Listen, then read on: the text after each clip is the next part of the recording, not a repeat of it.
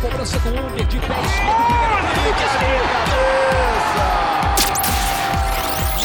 Não há palavras para descrever o gol de Marta!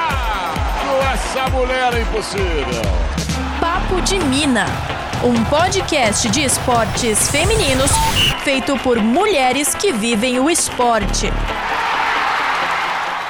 Tá no ar mais um podcast do Papo de Mina. Eu sou Olivia Camilo e neste quinto episódio o assunto é o retorno do Brasileirão Feminino, depois de quase cinco meses de paralisação. Aqui comigo mais uma vez, Ana Sichon. Como você vai, amiga? Tudo bem, Lívia? Tá tudo certo. Seguimos em quarentena, isoladas, gravando longe, mas é a vida que segue. O Brasileirão retornou com tudo, né? Seguindo os passos das outras competições. E a gente vai falar muito sobre como o campeonato voltou, né? Afinal de contas, ainda temos uma pandemia de coronavírus rolando por aí, muito embora para algumas pessoas já voltou tudo como era antes. Quarentena, distanciamento social, medo de contágio? Onde? Em diversos pontos pelo país, as aglomerações estão ficando cada vez mais frequentes e maiores.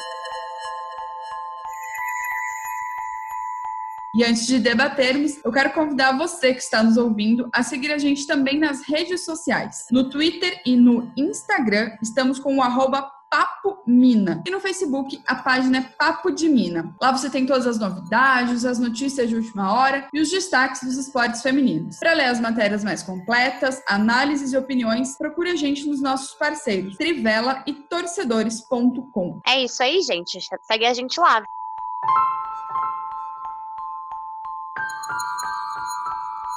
Inclusive, a gente também está com o YouTube agora, né, Ana? Começamos uma boa produção, tá tendo muita entrevista legal. Falamos com a Andresa Delgado, que é influenciadora de entretenimento na semana passada. Muita coisa nova, hein? É verdade, não deixe de seguir lá. Também nas, em todas as redes a gente vai contando um pouco dessas novidades por lá.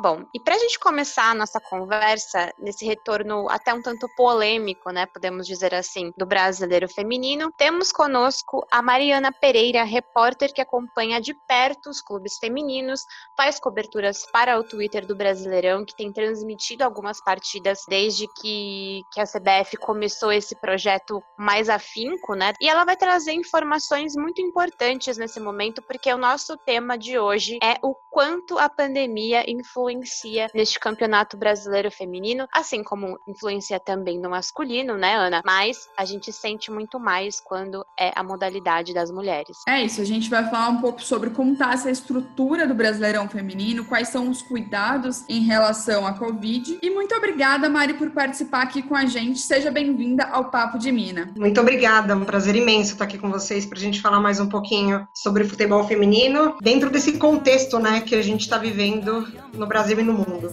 Qual é? Qual é? Futebol não é pra mulher. Eu vou mostrar pra você, mané. Joga a bola no meu pé. E aqui com a gente hoje temos a Beatriz Pinheiro, que é nossa colaboradora, fala de Brasileirão. Obrigada, gente. Como a Mari falou, já muito feliz em estar aqui. Muito bom estar aqui com, com todas vocês, ao lado de tanta gente incrível, para falar desse momento. E tem muito pano para manga, né? Muita coisa para discutir. Sem dúvida, né? A gente quer saber como é que foi esse retorno, né? É, eu queria começar perguntando para você, Mari, porque assim, para mim, um dos pontos que mais chama atenção desde que foi começada essa conversa sobre retorno de futebol aqui no Brasil, ainda com o campeonato masculino, ah, são os casos dos atletas infectados. Semana após semana, a gente vê os clubes anunciando que tal atleta testou positivo, está afastado. O que você sentiu nesse protocolo de segurança do campeonato feminino? Os clubes estavam bem preparados, todo mundo conseguiu fazer os testes antes, a CBF está de olho nisso? Bom, então, é, eu acho que a gente tem dois pontos quando a gente fala desse assunto. O primeiro é sobre o profissionalismo das jogadoras de futebol. O que eu percebi, na verdade, o que ficou muito evidente é que elas se cuidaram muito mais durante a pandemia. No modo geral, elas se mantiveram seguras. O que não foi o caso do masculino, porque no masculino a gente viu muito jogador indo pra praia, muito jogador fazendo festa de aniversário, e no feminino a gente não teve isso na grande maioria. Além de ter este, este senso, né, este tato é muito mais apurado pro que é certo e pro que é errado, as jogadoras jogadoras de futebol feminino elas não têm muita opção. Então, caso elas não se cuidassem, caso elas fiquem é, de fora por muito tempo, ou acontece alguma coisa grave, porque a gente está falando de uma doença que a gente não conhece, né? Que ela tá fora, por exemplo, de preparo físico, ela já perde a vaga. Agora, quando a gente amplia para nível nacional, a gente tem casos de que, infelizmente, o contrato pode não ser ou renovado,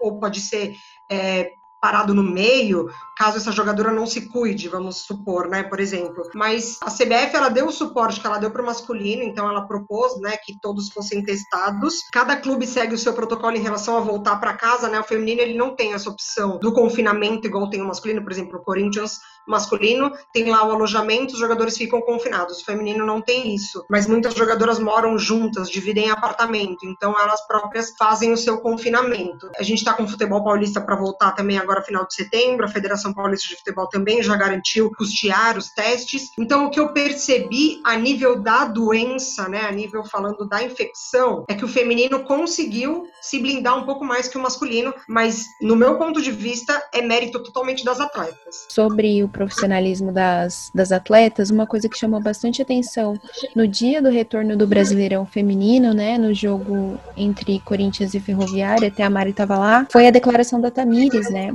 no final da partida, é, quando perguntada sobre uma questão de dentro de campo, ela fez questão de alertar todo mundo, de lembrar que a gente ainda está tendo muitos mortos, de lembrar que a gente precisa se cuidar. Ainda existe uma preocupação muito grande, então eu acho que é fundamental essa consciência, esse profissionalismo das atletas para marcar essa posição mesmo nesse retorno do esporte. E é uma coisa que a gente cobra muito no futebol masculino, né? Que os jogadores se posicionem, etc e tal. A gente teve o caso só do Hernando, do Bahia, que ele dedicou o gol dele aos primos com Covid, e aí, infelizmente, uma semana depois, um dos, primos, um dos primos que ele dedicou o gol veio a falecer. É, então, a gente dá mais um ponto aí pro feminino, porque o feminino, se tem que tocar na ferida, o feminino faz muito mais do que o masculino. Se você pensa que é fácil vida dessa mulherada, mas não é não, cê tá enganado.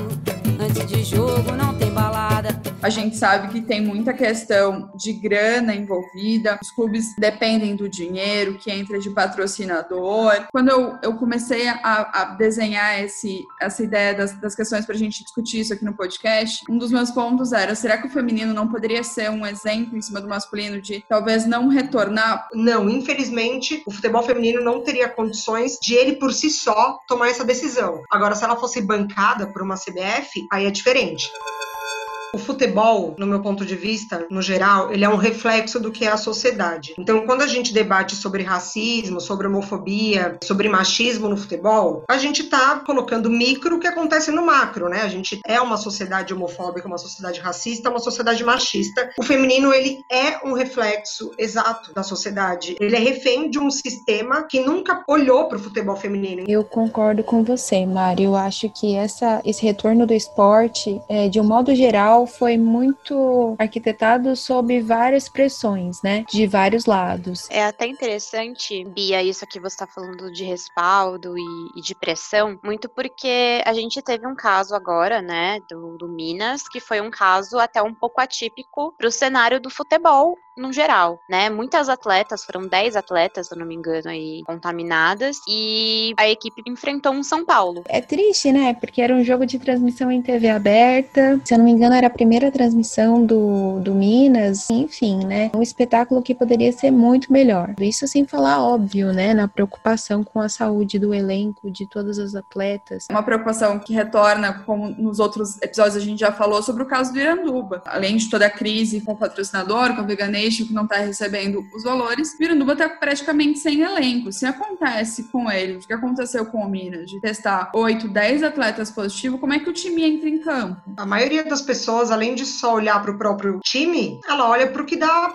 mais fácil, né, na vista. A gente tem Série A, B, C, D. No feminino a gente tem A2 a nível brasileiro. Então é, é, é muito preocupante realmente. Quando a gente fala que o feminino ele se sustenta por puro amor à profissão, a pandemia vem para provar isso mais ainda. Agora a menina já virou mulher, tá correndo atrás do sonho e sabe o que quer.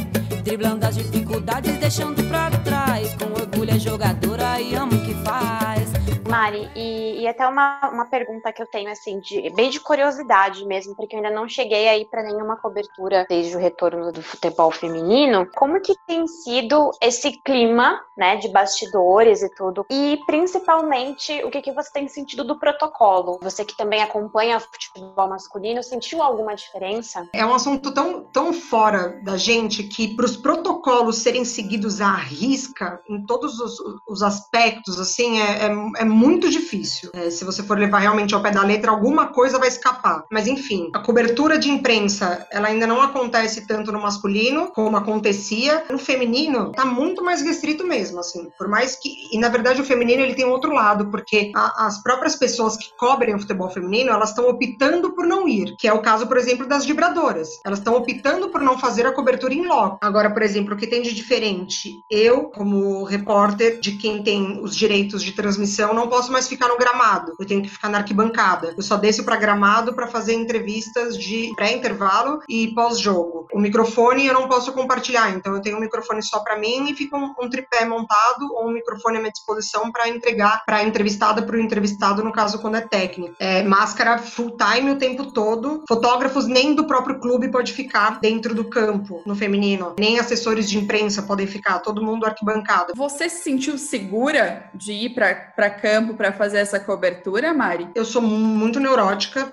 é, com essas coisas de, de, de limpeza, principalmente. É, então eu, eu, fiquei com a máscara o tempo todo, meu álcool em gel o tempo todo, então o tempo todo eu espirrava ele no microfone, em mim. E eu realmente não cheguei perto o suficiente das pessoas. Então, assim, quando eu fui entrevistar, quando eu passei pelo banco de reservas, quando eu pude conversar com os assessores através de WhatsApp, eu conversei. Então, eu não tive o sentimento de me sentir em risco. Mas se eu pudesse escolher, eu escolheria não ter o futebol feminino acontecendo agora, nem o masculino e nem outras atividades como bar aberto e etc e tal.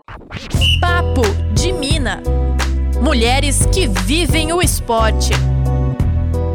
É, é muito cedo pra gente dizer, né? Tipo, retornou agora, duas rodadas, tudo mais. A gente não tem ainda essa perspectiva de vacina a nível mundial, de todo mundo tá, tá 100% seguro contra o coronavírus, com medo de novas doenças aparecerem. Você acha que alguma dessas coisas diferentes de cobertura, é, ou mesmo de protocolo das atletas de segurança dentro de campo, vão mudar e vão ficar para sempre? Eu confesso que eu tenho muito medo de de cercear mais o trabalho da imprensa, sabia? Eu tenho muito medo de os assessores de imprensa terem encontrado um modelo de transmitir, de serem o canal principal de transmissão de coletiva, por exemplo, e você não ter mais o um embate positivo de jornalista, treinador, jornalista, jogadora, de ficar essa cobertura completamente partidária, sabe? O trabalho principal do, jorna do jornalista ali, que é instigar, que é apurar, que é saber por que fez tal mudança, por que, que deixou tal jogador no banco, por que, que não tirou tal jogador que estava com desempenho baixo, ele não acontece. Puxando esse gancho até do trabalho jornalístico, a gente vê que existe alguma forma de lidar diferente também da imprensa falando dos clubes de São Paulo, falando dos clubes de outros estados. Eu não vou dizer que é, existe um preconceito, né? Mas falar que o que está sendo feito aqui em São Paulo não pode ser levado como um modelo em todo o Brasil. E de fato, a gente percebeu com os casos do Vitória, os casos Iranduba e etc., que existe essa diferença tanto de tratamento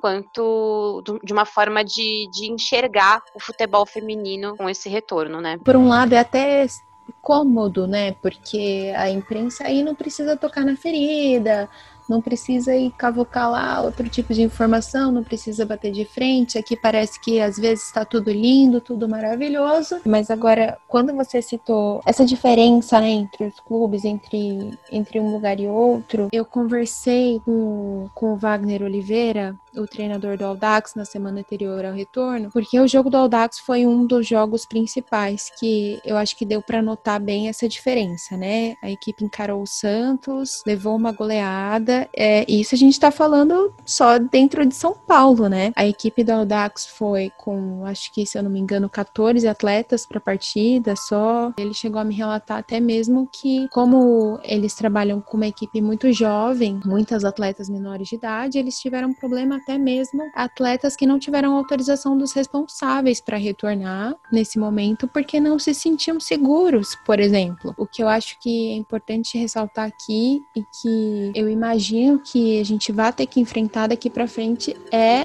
esse, esse aumento das diferenças que a gente ainda tem, né? As equipes que já estão mais estruturadas, que já têm encarado o futebol feminino com uma gestão mais profissional, são as que voltaram melhor e que são as que vão sobreviver melhor a essa crise. Eu, eu também enxergo dessa forma e, e foi, assim, perceptível e bem fácil, inclusive, de perceber, né, nesses jogos do retorno do Brasileirão.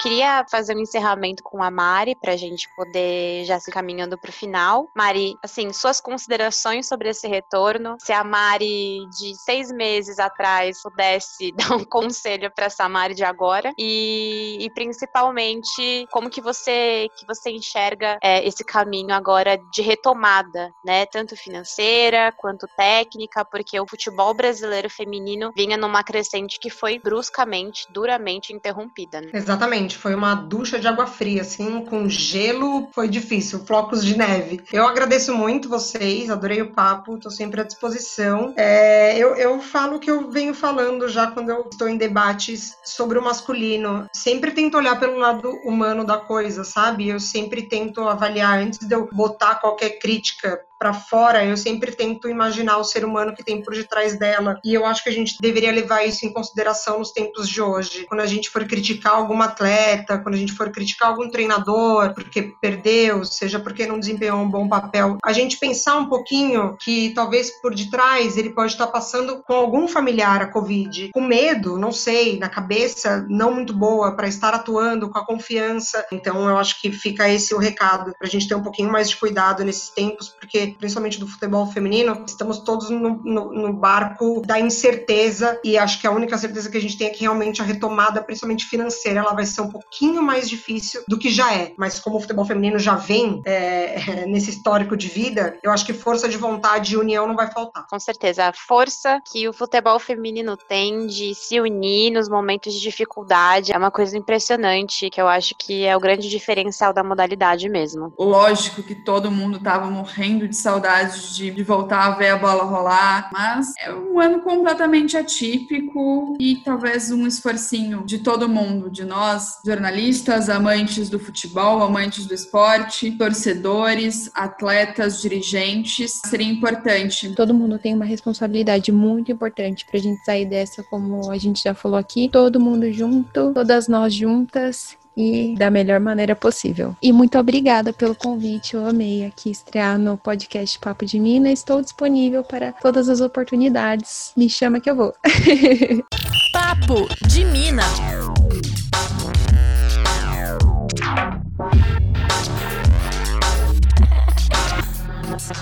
mais um episódio aqui em que a gente traz alguns temas que, claro, nos preocupam, mas também nos trazem alguns horizontes a respeito da modalidade feminina no Brasil. E a gente começa setembro, né? Esse é um podcast gravado no dia 1 de setembro, que é o mês é, da prevenção ao suicídio, que acho que não tem nada mais empático para a gente falar a respeito, né, do, do respeito com, com, a saúde mental das pessoas que no momento de dificuldade como esse que o mundo enfrenta tem se aflorado muito mais, né, depressão, doenças mentais. Também é ficar aí um, um apelo para que procurem ajuda, que se fortaleçam as pessoas que estão precisando desse apoio aí. E, cara, acho que o mais importante importante agora é realmente a união, que só vai, só vai, a gente só vai sair desse buraco que a gente tá, muita força mesmo coletiva.